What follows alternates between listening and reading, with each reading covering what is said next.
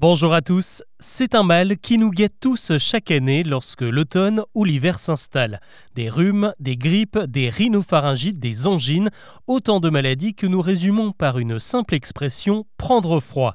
Qui dans sa jeunesse n'a jamais entendu un parent ou quelqu'un nous mettre en garde attention, tu vas attraper froid. L'expression est tellement répandue et commune qu'elle a fini par nous persuader que le froid est à l'origine des virus et des bactéries qui circulent et nous clouent au lit avec 42 fièvres. Mais qu'en est-il réellement? Est-ce que les températures ont une quelconque incidence sur notre santé?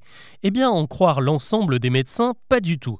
Lorsqu'il fait froid, nous ne sommes pas plus sensibles aux microbes qui traînent que le reste de l'année, c'est plutôt notre mode de vie qui fait que nous tombons malades. Quand il fait beau, nos maisons sont aérées, nous passons plus de temps dehors et diminuons les contacts avec les autres, tandis que l'hiver, nous restons à l'intérieur bien au chaud et les virus adorent ça.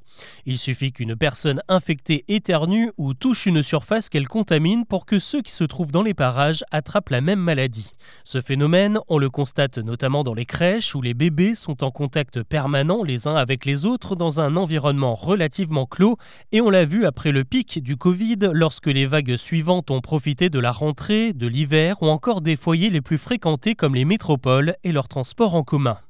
Cette petite explication aurait pu s'arrêter là, sauf qu'il y a tout juste un an, une étude sortie des laboratoires de recherche de Harvard est venue faire mentir tous les professionnels de santé.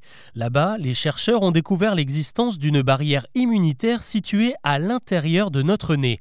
On appelle cela des vésicules extracellulaires et leur rôle est de combattre tous les intrus qui oseraient s'aventurer dans nos narines. Ces vésicules commencent par capturer les microbes et les attaquent ensuite comme un essaim de guêpes pour les faire disparaître et les empêcher de nous contaminer. Alors c'est vrai que la nature est bien faite, mais malheureusement elle n'est pas infaillible.